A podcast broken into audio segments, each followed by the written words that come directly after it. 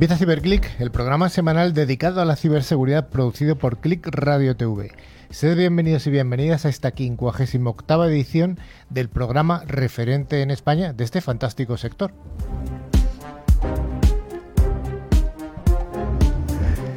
Ciberclick se puede escuchar a través de las más de 50 emisoras que distribuyen la señal tanto desde Galicia a Cataluña como desde Canarias al País Vasco, pasando por ciudades y pequeños pueblos de todas las zonas.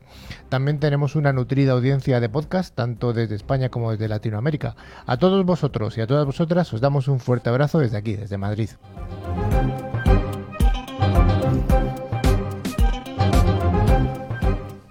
Ciberclick lo realizamos un equipo de expertos profesionales de la seguridad informática o ciberseguridad, que intentamos acercar nuestra visión del día a día, quitando los mitos que se ven en películas y en otros medios, bastante lejanos, a veces, de la realidad, otras veces son bastante cercanos. Desde Ciberclick nos dirigimos tanto al mundo profesional como al entorno doméstico, apostando por una radio amena, didáctica y también informativa. También nos animamos, hoy nos acordamos de vosotros, estudiantes que tenéis una curiosidad por la ciberseguridad. Os animamos a que forméis, que forméis con ciclos educativos o profesionales de ciberseguridad, ya sabéis que es el área de crecimiento, de mayor crecimiento del sector de la informática y también de las telecomunicaciones. Nuestra propuesta consiste en que sigáis con nosotros durante los próximos 50 minutos aproximadamente, durante los que vamos a ver noticias, vamos a ver algún aspecto de interés y vamos a contar como siempre con la presencia de alguna de las personas destacadas del sector en España.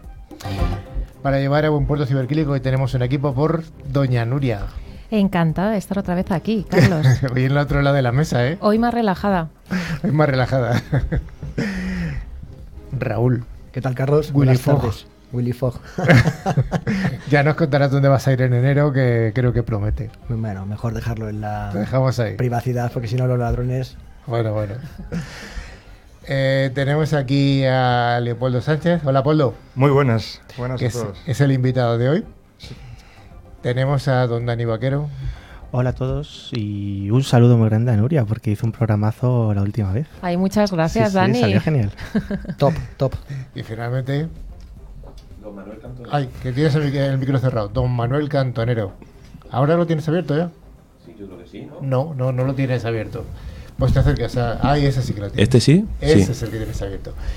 Bueno, pues juntos vamos a hacer el, el programa de hoy y esperamos que, que, esté lleno de cosas interesantes. Al otro lado de la pecera, como siempre, está don Javi.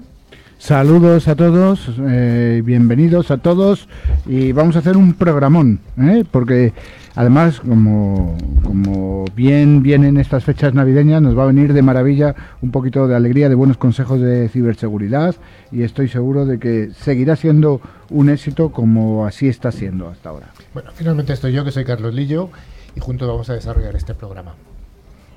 Ya sabéis que este programa tiene vocación bidireccional. Tenemos un buzón para el que, en el que podéis escribir vuestros consejos, dudas, peticiones, que es info.ciberclick.es. Nos podéis seguir por LinkedIn y Facebook y en nuestra página web www.ciberclick.es. Vale. También os podéis poner en contacto con nuestro WhatsApp 669 180 278 más el prefijo más 34 porque es un número español. Antes de empezar la sección de noticias, queremos informaros que gracias a Ingecom, al final del programa haremos el habitual concurso semanal. Los dos oyentes que resulten ganadores recibirán una licencia anual del antivirus de Tren Micro, válida para tres dispositivos. Cada premio está valorado en 50 euros y solo hay que responder a una pregunta muy sencillita relacionada con el contenido del programa. Bueno, Raúl, ¿cuál va a ser el contenido del programa que nos comenta Nuria? Bueno, hoy como es un programa justo antes de Navidad, vamos a ser súper originales. Eh, vamos a hablar de noticias de ciberseguridad. No me digas. Sí. Novedoso total, ¿eh? Total. Primera vez que lo hacemos. Eh, luego haremos un monográfico de, bueno, de un tema que a mí me, me, resulta especialmente interesante, que será el parcheado virtual o, o el virtual patching. Uh -huh. Y terminaremos con la entrevista a nuestro invitado especial, que hoy nos acompaña Leopoldo Sánchez, eh, que es Regional Account Manager de Tren Micro. Uh -huh. Bueno, pues vayamos al primero de los bloques, este bloque sorprendente de noticias de la ciberseguridad.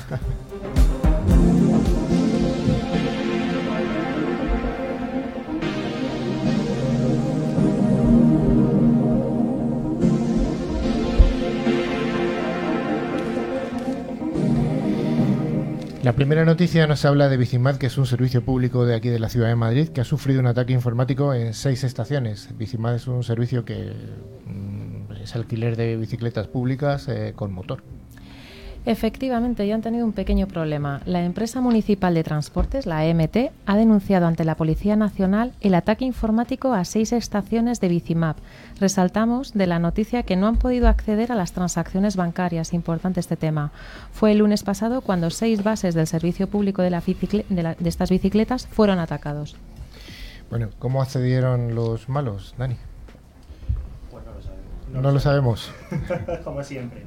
El caso es que sí que eh, los atacantes tuvieron acceso a la información interna del sistema, teniendo bueno pues eh, acceso a la información personal como nombre, apellidos, razón social, etcétera. Entonces es cierto que no tenían no tuvieron acceso a la información de las transacciones bancarias, como comentaba Nuria, pero al final esa información personal pues puede desembocar en multas relacionadas con la GDPR, por ejemplo, incluso más, ¿no? Porque también es un ataque reputacional, puede afectarse también a cómo es el tratamiento de la empresa. Entonces, bueno, habrá que ver un poco cómo desemboca todo esto. Bueno, es importante destacar que ya también lo han avanzado otros medios que se han tomado medidas para eliminar posibles vulnerabilidades en el sistema de forma inmediata. Se han puesto en marcha los protocolos para garantizar la seguridad de los datos de los usuarios y por esta razón se ha activado un proceso de seguridad que consiste en apagar las comunicaciones del sistema y los usuarios están teniendo incidencias con el servicio desde el pasado miércoles. Sí, al final esto es lo que se conoce como poner en cuarentena. Tenemos un ciberincidente, entonces lo primero que hacemos es intentar aislar del resto de los componentes de nuestra red, pues los sistemas afectados.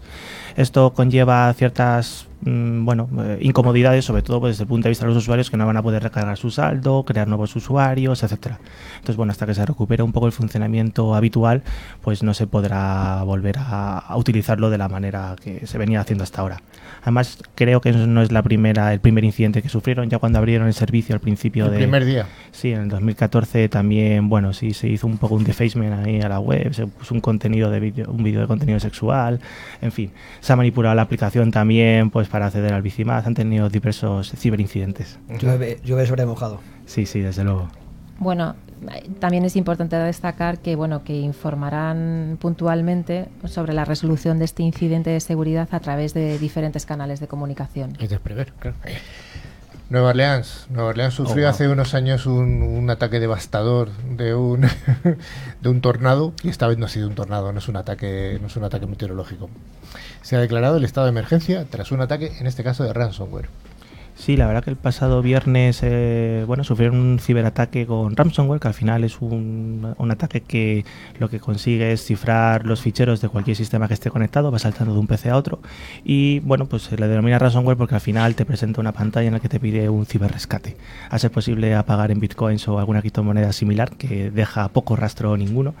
Y bueno, si no lo pagas en determinado tiempo, pues no es que pierdas los, los ficheros, los, los, la información que cifra, pero, por, pero permanece inaccesible. La problemática aquí, pues que al final la ciudad ha sido afectada porque es administración pública, entonces pues todos los sistemas que controlan, pues desde alumbrado de la calle, gestión de, no sé, sistemas internos del ayuntamiento, etcétera, pues se han visto mm, totalmente bloqueados. La verdad es que hasta ahora no hay muchos detalles de cómo ha sido el ciberataque y la investigación sigue en curso para realmente tratar de esclarecer qué tipo de ransomware o de virus ha sido el que, eh, el que ha paralizado la, la, ciudad. Por el momento ha confirmado la alcaldesa, la Toya Cantrell, que no se ha perdido, que no se ha pedido ningún tipo de rescate de verdad, momento en este caso. La verdad es que este ataque no recuerda el que sufrido hace unos hace un, unos meses ya el, eh, el estado de Luisiana. De hecho, si buscáis en internet eh, Ransomware War, Estados Unidos, hay un mapa basado en Google Maps en el que podéis ver todas las ciudades, administraciones públicas, privadas, empresas de todo tipo que han sido afectadas por un ransomware, que está bastante chulo. Solamente engloba Estados Unidos, con Hawái y Puerto Rico, pero bueno, es de prever que al final esto se haga extensible al resto del mundo y podamos ver un poco casi, no en tiempo real, pero bueno, al final todas las afectaciones que ha habido a lo largo de los últimos años. Bueno, Aquí lo curioso es que las administraciones públicas españolas, que sí que hemos tenido ya ataques de, esto, de este tipo, recordamos el famoso de, de Jerez. El Ayuntamiento de Jerez. El Ayuntamiento de Jerez, eh, pero hay muchas eh, administraciones locales que siguen sin protegerse adecuadamente. Es, y incluso empresa. Y después yo otro punto que quería comentar es las bueno, joder, que aquí decía que pasó el tornado hace tiempo. La mayoría de las empresas y las administraciones públicas están preparadas para recuperarse ante desastres naturales. Por ejemplo, el backup, pues tengo, pues si cae un meteorito en mi CPD, tengo uno de backup, pero no tienen un desastre recovery para ataques, por ejemplo, de ransomware o de este tipo. De hecho, hablábamos hace unos, unos programas que uno de los principales problemas de seguridad global, no solamente hablando de ciberseguridad, de, problemas que afectan al mundo en general, ¿no? Hay un informe, eh, no recuerdo ahora mismo el nombre de la, de la, entidad, pero uno de los principales puntos que más preocupan 2019 y 2020 son los ataques asociados a ciberseguridad, justo por encima ya de guerras y hambrunas. Entonces, creo que es algo muy importante tener en cuenta, ¿no? Sí, porque al final pensamos que atacan a la empresa privada, que bueno, pues puede paralizar esa empresa privada, pero fijaros ahora, es un ataque, es una empresa pública, que esto al fin y al cabo dices, bueno, administración, digamos, lo local o regional, como ser un ayuntamiento, una comunidad, etcétera, pero también han sufrido ciberataques de tipo ransomware, por ejemplo, un hospital. Fijaros lo peligroso que puede llegar a ser esto, ¿no? Que al final hay que apagar todos los equipos, no tenemos acceso ni historiales médicos ni nada, y bueno, hay que hacerlo un poco a la vieja escuela de todo, pues con la PDA, ¿no? El papel de apuntar, todo analógico y con los problemas que conlleva al final llevarlo. Los, los problemas que conlleva y con la transformación digital que se está haciendo y se sigue haciendo y que nos estamos olvidando de trabajar sin estos materiales que usamos a día de hoy. Y no solamente el dato, evidentemente el dato y la protección del dato es fundamental, pero ha hablado Dani de, de hospitales, un hospital conectado, todos los sistemas de diagnóstico y asociados a la sanidad pública eh, están totalmente interconectados. Para un hospital no solamente eh, bueno, pues deja de operar ¿no? y deja de atender urgencias, eh, etcétera, ¿no? Bueno, el año está acabando, 2019 está acabando, pero parece ser que los retos de la ciberseguridad cloud se están intensificando. Nuria. El futuro es cloud. El futuro, o el presente ya. el presente, el presente y el futuro es cloud. Entonces, como nos vamos al cloud, o mejor dicho, al multicloud, ¿no? Porque mm, ya no hablamos de cloud, es muy normal que las compañías, que las diferentes empresas tengan un multicloud, una estrategia cada vez más seguida por los directivos técnicos de las empresas. Y a día de hoy la evolución hacia una maduración de esta tecnología y la de sus proveedores es clara.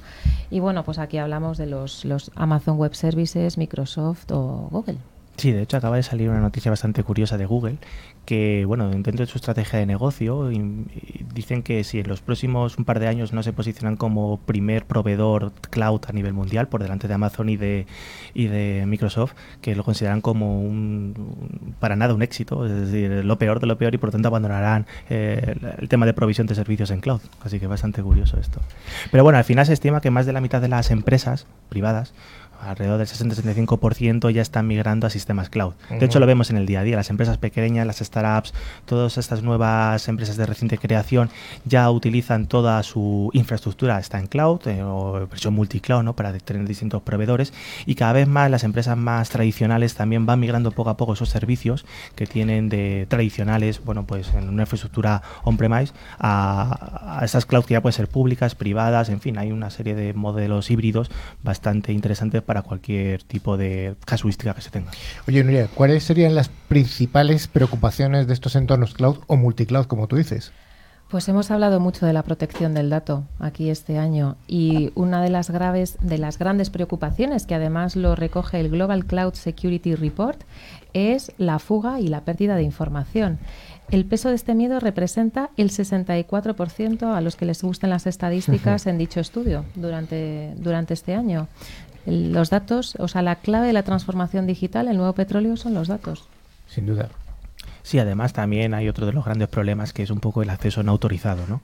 Ya sea por robo de credenciales o de cualquier otra manera, pues es bastante preocupante porque al final si pueden acceder de forma pública o a través de internet a nuestros servicios en cloud, un, atacante eh, realmente puede hacer cualquier tipo de cambio de configuración, incluso borrado de datos o apagado de equipos, sistemas, servicios, etcétera.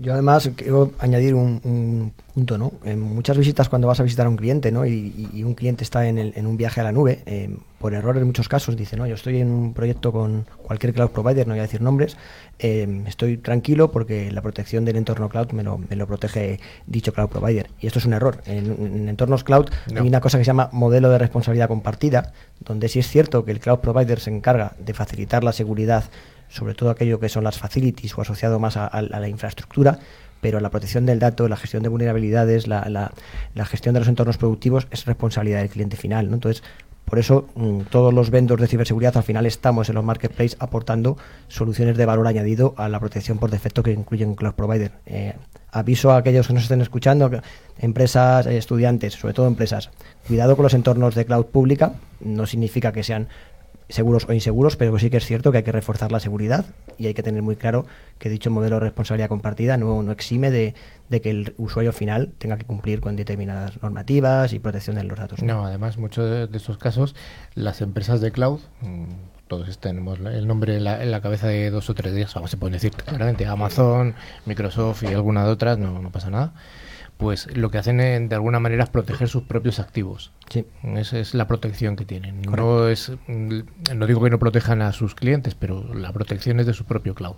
Efectivamente, tus datos los tienes que proteger tú. Tú. Es decir, si un atacante entra en tu nodo de Azure, puede cifrar los discos.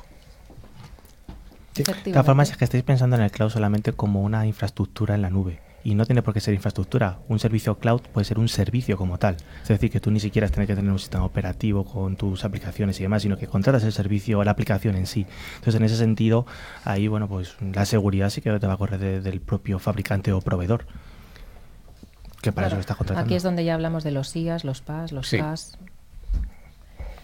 Siguiente.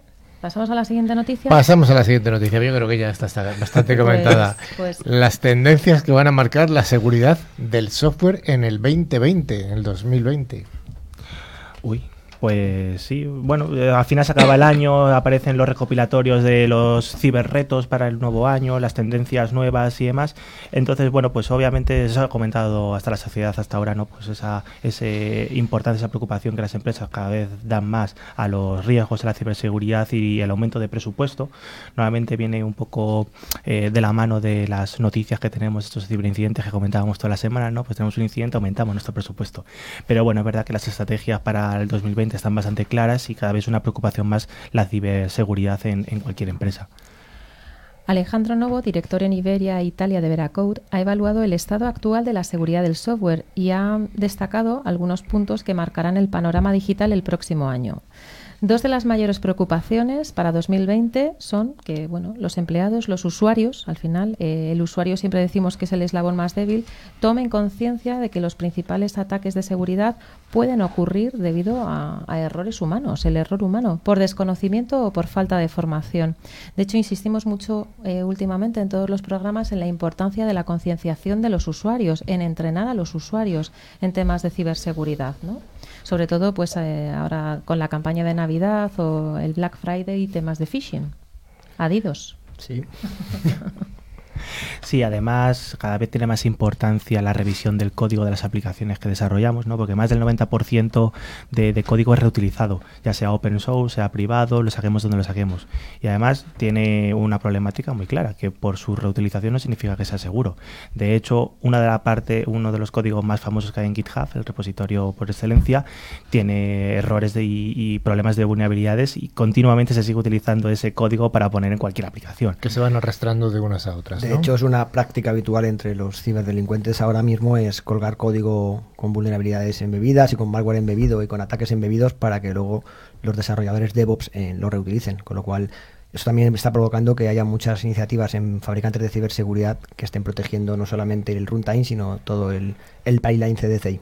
SecDevOps. SecDevOps, o sea, de DevOps a SecDevOps. El estándar para los desarrollos ha permitido identificar los retos a los que las, eh, se enfrentan las empresas, siendo el más destacado la mejora bueno, del time to market. Vivimos en un mundo en el que todo es para allá y el mantenimiento de la velocidad del desarrollo al mismo tiempo que se garantiza la seguridad del código, lo que destacaba ahora mi compañero Raúl. Bueno, pues llega la Navidad, prueba de fuego para la seguridad del comercio online. Cada año llega la Navidad con la alegría de las ventas online, todo es maravilloso, pero hay unos riesgos que, que están aquí presentes. Nuria, ¿qué nos puedes contar?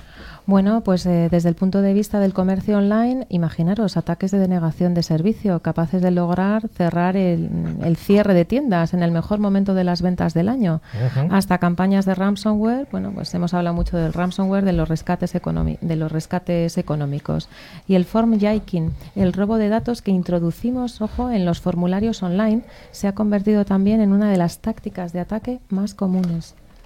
Sí, además cada vez más que tenemos los sistemas hiperconectados, nuestras aplicaciones del móvil que conecta directamente con nuestras cuentas bancarias para hacer pagos más o menos seguros, que ya viene prepopulado toda esta información porque la hemos configurado previamente, al final son susceptibles de ser atacados porque cuando una, un atacante, un, un incidente intenta buscar siempre el eslabón más débil, ¿no? Entonces, al tener todos los sistemas conectados, si entramos por uno de ellos, ya podemos acceder al resto, tener, bueno, pues toda esa información y, realmente luego comprometer un poco por nuestra seguridad y por lo tanto puedes desembocar en compras fraudulentas, suplantación de identidades, etcétera. Y una vez más, mucho cuidado con el phishing, que sigue siendo una de las técnicas favoritas de los ciberdelincuentes, ¿vale? Eh, porque, bueno, no tienen que preocuparse por hackear un firewall o encontrar un exploit o descifrar algo cifrado. O sea, es tan sencillo como que alguien caiga en, en el truco de hacer doble clic donde no hay que hacer doble clic. Oye, vale. Dani, danos algunos consejos para evitar eh, caer en esto, porque es que... Ahora cuando te llegue el email que te diga, has sido ganador de la lotería el día 21 de diciembre, no pinches. El día 21 no, pero si es el día 23... No pinches porque seguro Tampoco. que va a ser un phishing. Bueno, bueno. Pero bueno, también si queremos hacer una compra a través de algún comercio online, pues es una buena práctica, por ejemplo, ir directamente a la, a la URL, a la página web si la conocemos, ¿vale? Uh -huh. Porque al final si lo hacemos búsquedas a través de internet nos podemos llevar a equívocos. De hecho, muchas veces lo comentaba el, el se puede convertir en adidos.com, pero incluso más. Se utilizan alfabetos que no son latinos. Y esos alfabetos latinos tienen caracteres que son muy similares a los nuestros, pero no son exactamente iguales. Y tú a simple vista puedes ver que es una y realmente es cualquier otra letra y te lleva ya a un dominio fraudulento, una web a que le han hecho una suplantación y bueno, al final metes tus datos a través del form hacking que ha comentado Nuria, te roba la identidad, en fin, esto ya es la, la catombe. Y el candado, el candado, tenemos que ver en las páginas web siempre el candadito, el HTTPS, que las conexiones sean seguras. Sí, sí, además que y simplemente aplicar un poco de sentido común cuando veamos esas grandes descuentos, grandes ofertas que te van a regalar casi el yate y el coche por no hacer nada, pues hombre, desconfía, ¿no? Nadie te regala nada. Y si, re, y si algo es gratis, realmente el producto eres tú, Exacto. que puede ser por tus datos o porque te están timando y te están aquí sacando. bueno, en cuanto a la última noticia del día, de la semana, mejor dicho, es que los, los atacantes no se están conformando con cifrar tus propios datos, sino además que ya lo hemos comentado en alguna ocasión, han encontrado un nuevo modelo de negocio. ¿Qué Efect consiste? ¿Eh? Efectivamente, también van a publicar tus datos. De hecho, hoy nos toca hablar de Revil Ransomware, también conocido como Sodoy Sodinoviki. Jolín, qué nombre. Jo, japonés seguro. Japonés seguro. Cuyos responsables han anunciado que utilizarán los ficheros robados de los usuarios para coaccionarlos y conseguir el pago del rescate, pero en caso contrario, amenazan con publicar los datos personales que hayan podido conseguir del ordenador o del móvil de la víctima. Sí, al final se, estos atacantes que utilizan técnicas a través de ransomware pues veían un problema bastante claro que era el, pago de, de, ese rescate se intentaba hacer a través de la dark web, con navegadores de tipo Tor, con bitcoins y tenía cierta complejidad. Es cierto que también os digo otra cosa, estos ataques de ransomware han sido unas mayores guías de usuario de cómo acceder a monederos de Bitcoin y hacer eso pago en criptomonedas, porque venía eh, fantásticamente bien explicado. Pero el caso es que ese usuario medio, no decimos las grandes empresas, sino una persona un poco de andar por casa, eh, veía bastante dificultoso realizar este tipo de pagos y por la, por la dificultad que entraña de acceder a este sistemas, estos sistemas de, de, redes securizadas y demás. Entonces, bueno, pues han visto pues un modelo de negocio que ya no solamente te, te decimos que vas a, no vas a tener accesible tus ficheros, sino que además lo vamos a hacer públicos, ¿no? Eso es, tanto datos de ordenadores personales de usuarios como datos de, orden, digamos que de usuarios corporativos. De hecho, bueno, están consiguiendo miles de, datos de usuarios de una forma muy rápida y bueno, pues aquí consiste en presionar a la empresa en cuestión para que realice el pago. Si no quiere que se desvelen, pues por ejemplo, datos de sus clientes.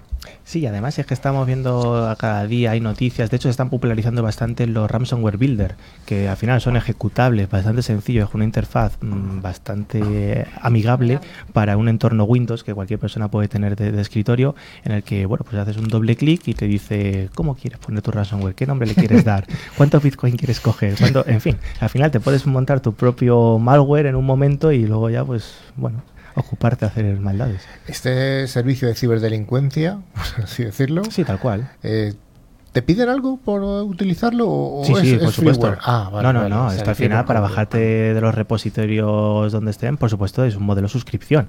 Su- Y como todo, tienes el modelo básico, modelo avanzado, modelo premium, en el que dependiendo un poco lo que pagues, pues tendrás Es un increíble. acceso a un generador de ransomware pues de más calidad. Increíble. Es un negocio, dice, están los que crean un malware y te lo venden, los que infectan a un cliente y te venden el cliente infectado y después los que cogen los datos y sacan dinero de esos datos que cogen. Manu, ¿has empezado ya a trabajar en esto? Sí. Hay negocio, hay negocio. Tengo que pagar la hipoteca. Tienes que pagar la hipoteca. bueno, pues hasta aquí este bloque de noticias. Tener cuidado con la Navidad, chicos y chicas. Y vayamos al bloque de el monográfico.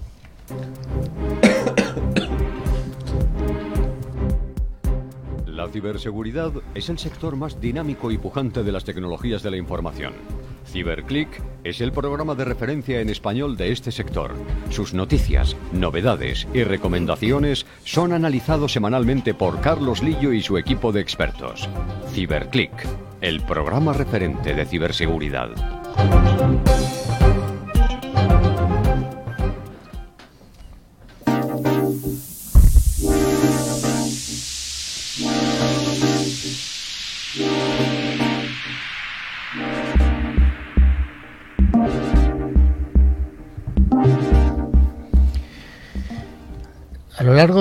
Las distintas ediciones del programa hemos venido hablando de las vulnerabilidades que hay en los sistemas, en los servidores, en los endpoints, en todo tipo de aplicaciones, de cómo solucionarlos, eh, de que tienen que estar parcheados.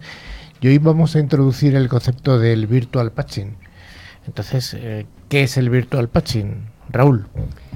Bueno, Carlos, Virtual Patching es una técnica que se utiliza en ciberseguridad mediante la cual pretendemos eh, reducir el tiempo de exposición ante amenazas y ataques, como bien comentabas, no solamente en endpoints, servidores, red, etcétera, em, de tal forma que em, protejamos equipos sin necesidad de instalar ningún software, ni ningún parche, ni ninguna actualización de software eh, en fase temprana y de forma automática. Esta, básicamente lo que pretende es gestionar y remediar todo lo que es la gestión de parches y remediar ataques basados en vulnerabilidades conocidas. Te hago una pregunta previa a todo esto. ¿Qué es el tiempo de exposición? El tiempo de exposición es, eh, es una unidad de medida, es el tiempo, valga la redundancia, que, que tarda un, un- un entorno productivo en estar protegido desde que sale una o publicada una amenaza o una vulnerabilidad. Eh, ahora nos explicará más tarde Manuel, Manu qué es el parcheado tradicional, ¿no? para entender mm, por qué el parcheado tradicional no es efectivo. Bueno, el parcheado, el, el virtual patching o el parcheado de- automático de sistemas lo que hace es reducir dicha ventana de exposición.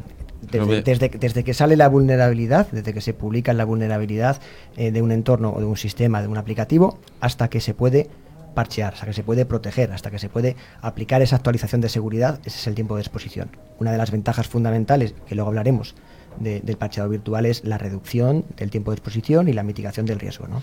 Pero, ¿y ¿Por qué se produce este riesgo de exposición? Todo viene porque, a ver, ¿cómo funciona un, un parcheado tradicional, o el de toda la vida? Hay una vulnerabilidad que se detecta, entonces esta vulnerabi- vulnerabilidad sale y el manager de sistema de operaciones que tiene que actualizar todos los sistemas implicados en esta vulnerabilidad, los primeros pasos que tiene que hacer, ¿cuál es? Ver si hay un parche disponible sobre la misma vulnerabilidad, después testearlo él en su maqueta para ver que no va a romper o estropear los servidores o los portátiles donde lo tenga que hacer y después desplegar este parcheado. ¿Qué es lo que pasa? Vulnerabilidades se van detectando todos los días. Si una empresa tiene que hacer una actualización de parche diaria, porque es lo que se- porque son cuando se producen, no tendría tiempo ni recursos para poder realizarla. Además, hay que comentar que todo este tipo de aplicaciones de parche en muchos casos conlleva un reinicio de los servidores y ocasionar muchos problemas. De ahí es de donde el tiempo desde que se detecta esta vulnerabilidad hasta que se realiza el parcheado, se dice es el- este tiempo es el tiempo de exposición ante la vulnerabilidad de- detectada. Correcto, y el, el tiempo de exposición puede, puede ser de semanas, meses, ¿no? ¿Qué, qué, qué- qué aporta el virtual patching sobre el proceso de parcheado tradicional ha explicado Manu?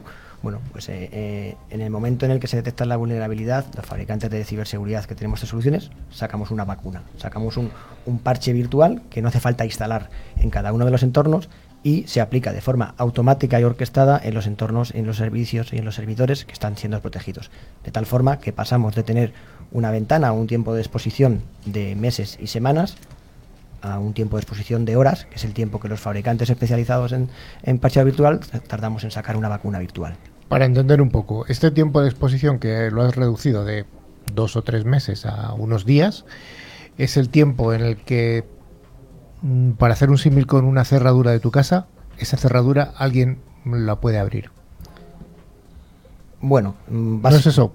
Más o menos. Mm, imagínate que sale una, nueva cepa de, la gripe, ¿no? Entonces, desde, que la farmacéutica detecta la cepa hasta que desarrolla la vacuna, la distribuye, llega a las farmacias y el, y el, y el, y el, pueblo se la, puede, se la puede aplicar, ha pasado un tiempo largo. Pues esta vacuna virtual eh, estaría disponible en tiempo real casi para que desde que sale la cepa, desde que se detecta la cepa hasta que se protege, pasen solamente minutos, horas en lugar de, semanas o meses. ¿no? WannaCry eh, explotaba una vulnerabilidad conocida de Microsoft, lo sabemos todos, que, tenía un parche disponible desde hacía seis meses. Entonces, eh, bueno, con parcheado virtual lo que hacemos es, no hace falta instalar dicho parche y estás protegiendo el sistema sin necesidad además de buscar ventana de, aplicación de parches, ventana de reinicio, eh, etcétera. ¿no? Básicamente es, protegemos los entornos productivos como si tuviera el parche instalado sin necesidad de instalar el parche.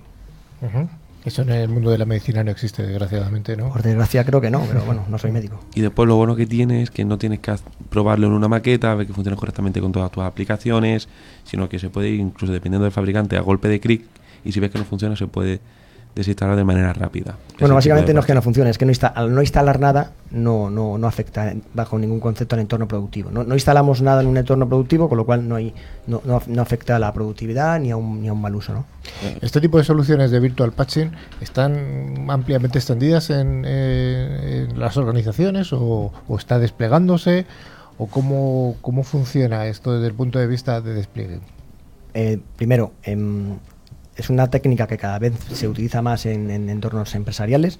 Eh, lo que está claro es que en la mesa de todos los, los CIOs y los CISOs está la necesidad de gestionar vulnerabilidades y aplicar eh, remediación de vulnerabilidades de forma automática y son cada vez más las compañías que están eh, utilizando Virtual Patching para optimizar dicho proceso. Y además, bueno, Manu no solamente protege en, un entorno de sistema operativo, ¿no? puede proteger también tanto bases de datos, servidores web, servidores de correo, servidores de backup, aplicaciones de escritorio, etcétera. O sea, todo lo que tiene que ver tanto con los puestos puestos de trabajo como servidores. Se protege cualquier servicio productivo que corre en un entorno de, una empresa, ¿no? Después aquí comentar que dentro del, del parcheado virtual existen tanto soluciones de puesto como soluciones de red. Hay que comentar que las mejores dentro del punto de vista tecnológico serían las de puesto. Oye, ¿cuáles son los beneficios que aporta el parcheado virtual a una solución tradicional de parcheado? Bueno, como comentábamos antes, lo, primero es que esto es una solución de ciberseguridad. El objetivo principal es proteger. La primera ventaja que tiene es, como comentábamos antes, el reducir el tiempo de exposición y mitigar el riesgo en, fase temprana. ¿no? Esta es la que ya, lo hemos explicado anteriormente. Después aquí, que lo que te produce también un ahorro de costes. ¿Por qué?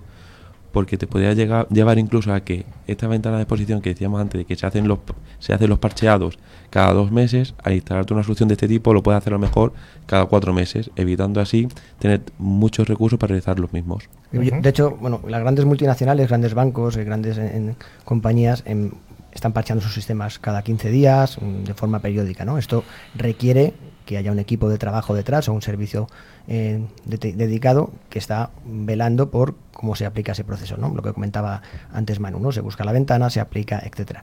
Eh, si el ahorro de costes, ¿por qué viene? Porque al final el aplicar parches de forma tradicional tiene un, coste asociado, un TCO, un, coste de hora hombre. Si en lugar de aplicar parches una vez cada 15 días, eh, aplicamos parches una vez cada 6 meses, estamos reduciendo el, número de horas hombre que estamos dedicando a gestionar el, estado de parcheado de nuestros entornos productivos. puedes hacerlo una vez cada seis meses porque durante esos seis meses está funcionando ese parche virtual. Correcto. Como hemos reducido el tiempo de exposición de, semanas o meses a, horas, eh, podemos hacer una política de parcheado más laxa. En lugar de parchear los sistemas eh, semanalmente, quincenalmente, los parchearemos una vez al trimestre o una vez al trimestre. Y eso genera, como comentaba, e-, ese ahorro de costes asociado directamente a hora hombre.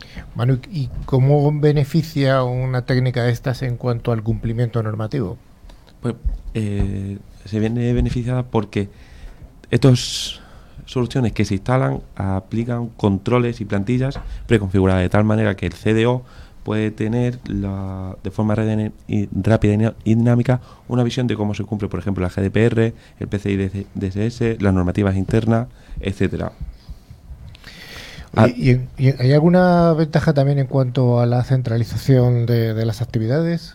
Sí, bueno, lo, importante es que las soluciones empresariales de, de virtual, en, primer lugar, son capaces de proteger cualquier entorno productivo. Y cuando digo cualquier entorno productivo, me refiero em, a entornos tradicionales on-premise, el data center donde están los servidores de, cualquier banco o cualquier empresa, empresa cualquier em, cloud privada, ¿no? cualquier cloud provider mm, tipo un operador telco está suministrando también cloud, cloud privada a sus clientes o también cloud, cualquier entorno de cloud pública, AWS, Azure, Google Platform.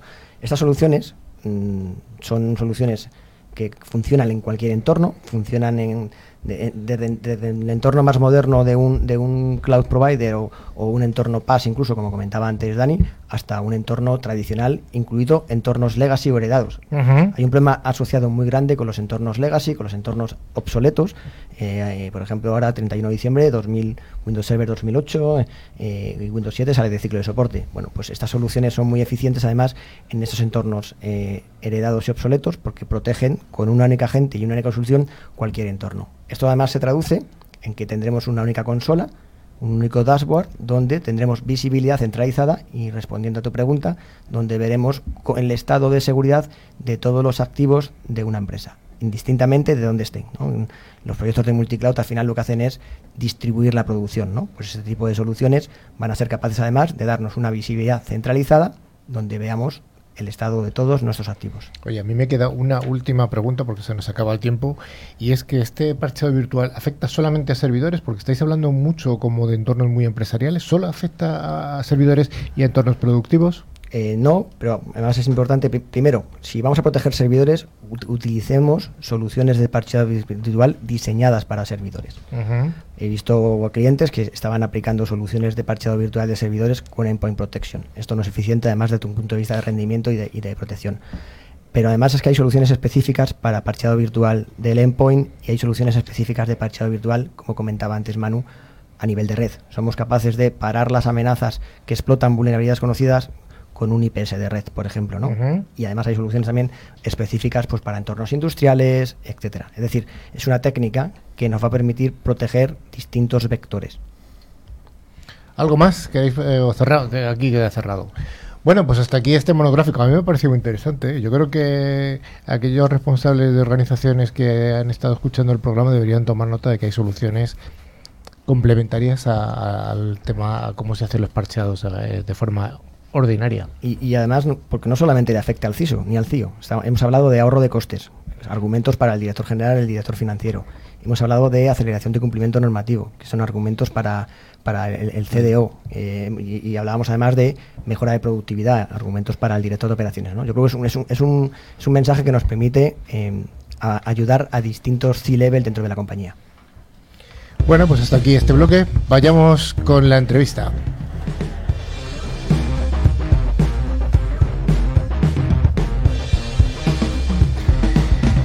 Bueno, habíamos dicho antes que estaba con nosotros Leopoldo Sánchez, para los amigos Poldo.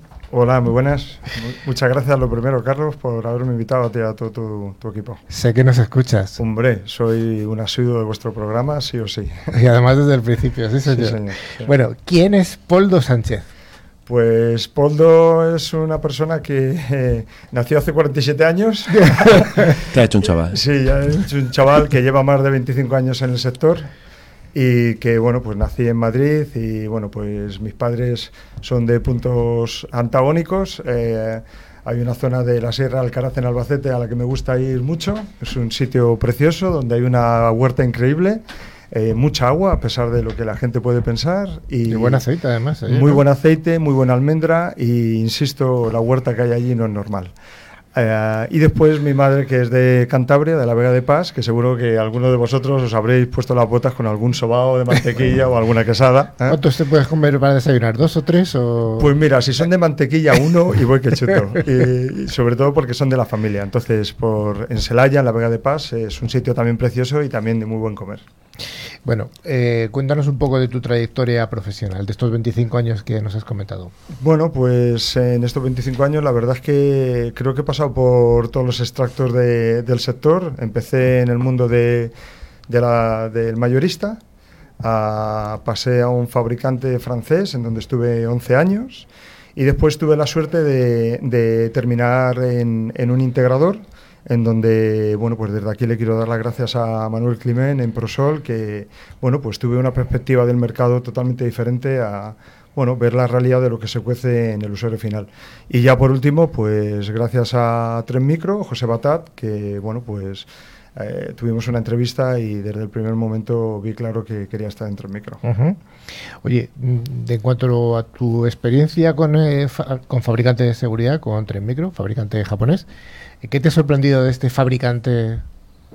Buf, pues la verdad es que me llevó una gran sorpresa. La verdad es que esto era como una máquina de, de echar horas, trabajar y, y llegar por la noche con muchas, echándole más horas que el reloj.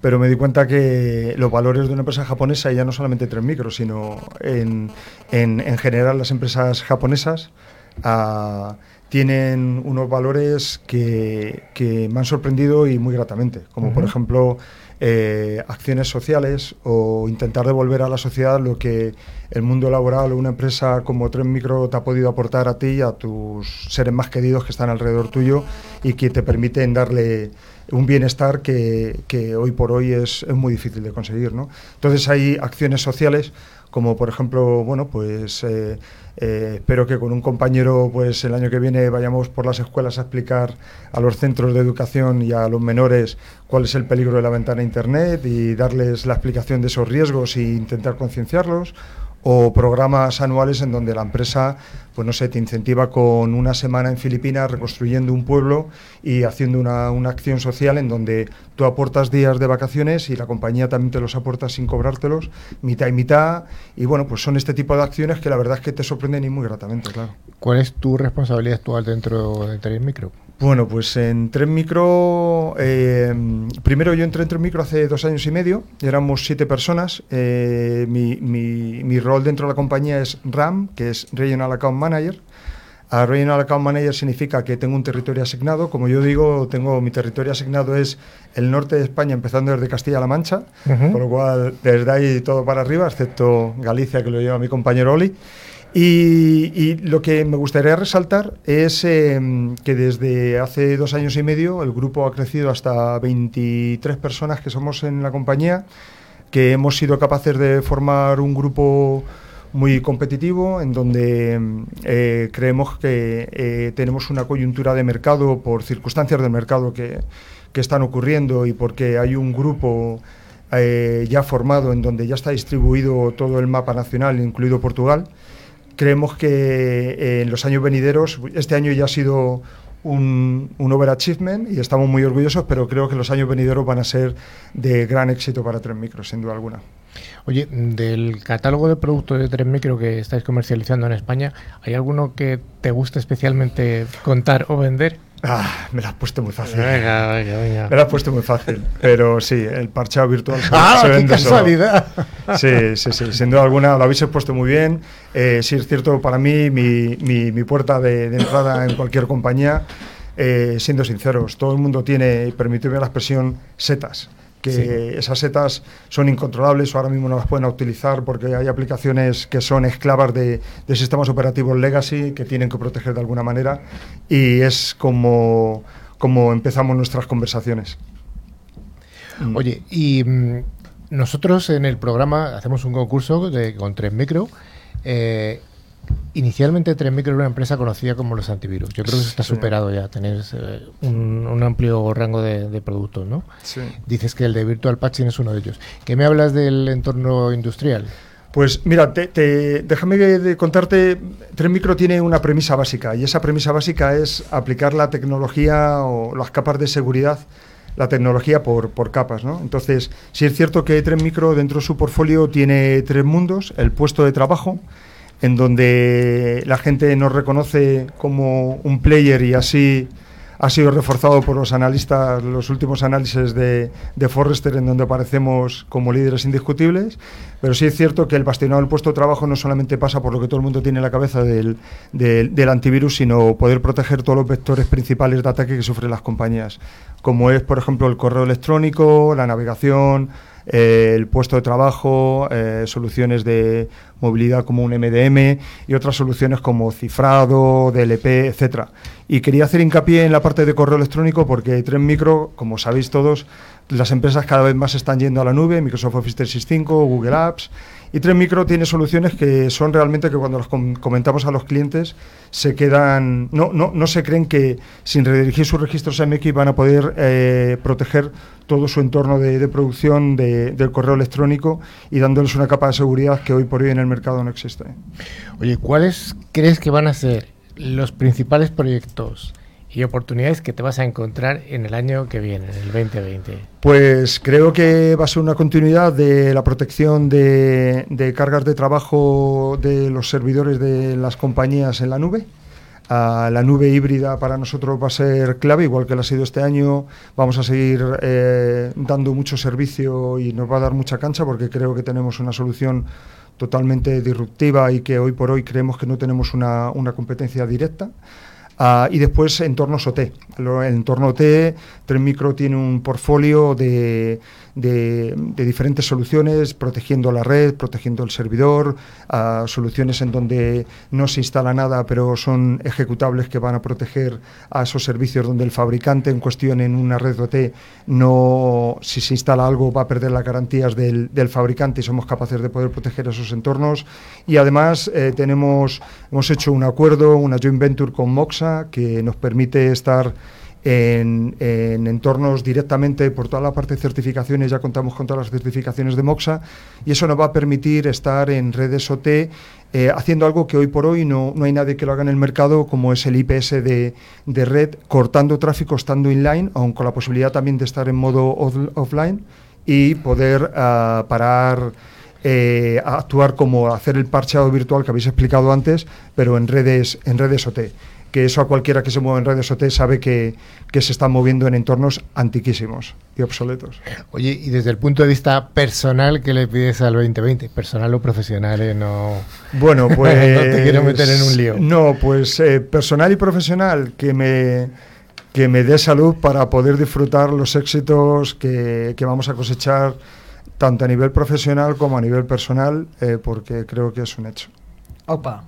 Opa, opa, Poldo. bueno, Poldo, pues muchas gracias Oye, por haber estado aquí. Yo creo que te lo merecías venir porque desde hace tiempo, no sí. sé, además es un, un, escuchante que nos proponía temas, eh, un escuchante activo, o sea que muchas gracias. Muchas gracias a vosotros. Muchas gracias a vosotros.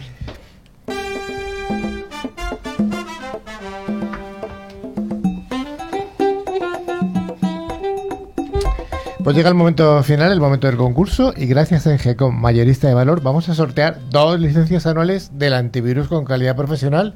¿De dónde? De tres micro. De tres micro, claro. El valor del regalo es de 50 euros y siempre recomendamos utilizar antivirus de pago. Ya sabéis que los gratuitos no pueden ser todos los efectivos que deseamos. Tenemos ganadores de la semana pasada.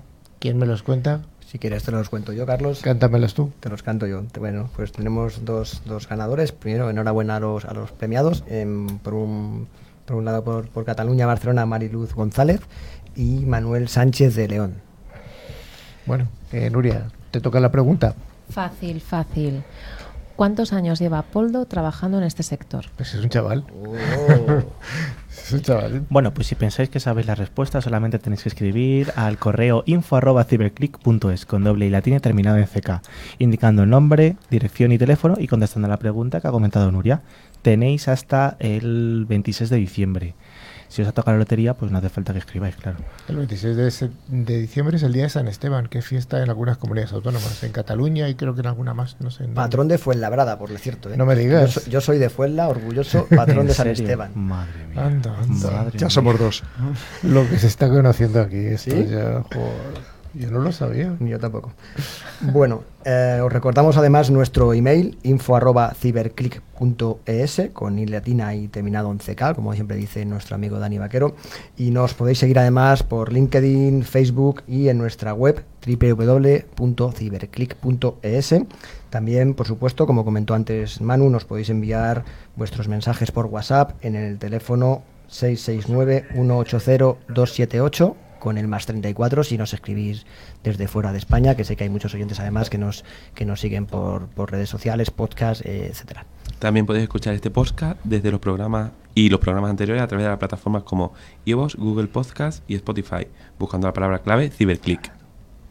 Bueno, estimada audiencia, hasta aquí ha llegado Ciberclick. Esperamos haber cumplido con nuestra parte del contrato y que el programa haya cumplido con todas vuestras expectativas. Damos un cordial saludo a toda la audiencia que se ha ido incorporando esta semana a través de las distintas emisoras colaboradores. Eh, os deseamos una feliz Navidad, que es la semana que viene. Una despedida enorme a, a todos los que a todos los que van a recibir regalos de Papá Noel. Y bueno, Nuria. Papá Noel y el olenchero también. Ah, es ¿eh? verdad que el olenchero es de tu tierra, claro, es es de mi verdad, tierra, no te es olvides del verdad. olenchero. ¿En Fuenla cuál es el que lleva? En Fuenla no se te va a entrar. en Fuenla no se te va a enterar. Bueno, yo también quiero aprovechar para desear a todos los escuchantes eh, una feliz Nochebuena y una feliz Navidad y de verdad que ha sido un año magnífico. Venga, gracias Raúl. Waldo, Pues muchas gracias. Eh, desearos a todos lo mejor de lo mejor y a ser buenos. Dani, ¿tú- ¿a ti te van a traer algo o no? ¿Tienes un perrito nuevo? Sí, sí. Con que se tranquilice y me deje dormir, suficiente. ¿Le, le vas a, ¿Le va a echar algo Papá Noel? Hombre, eso descarado. ¿Cómo se llama tu perrito? Cuba, Cuba. como el país. Es, pe- es perrita, ¿no? Es perrita, es perrita, sí. Pero muy buena. Así que nada, felices fiestas a todo el mundo. Dani, hasta luego. Manu, Pues felices fiestas a todo el mundo y que lo paséis muy bien. ¿a ti qué te van a traer? Carbón. Yo soy, yo soy de los que me porto mal. Y animo a la gente a que lo haga también. Bueno, pues un abrazo a todos y a todas y hasta la siguiente edición de Ciberclick. Adiós.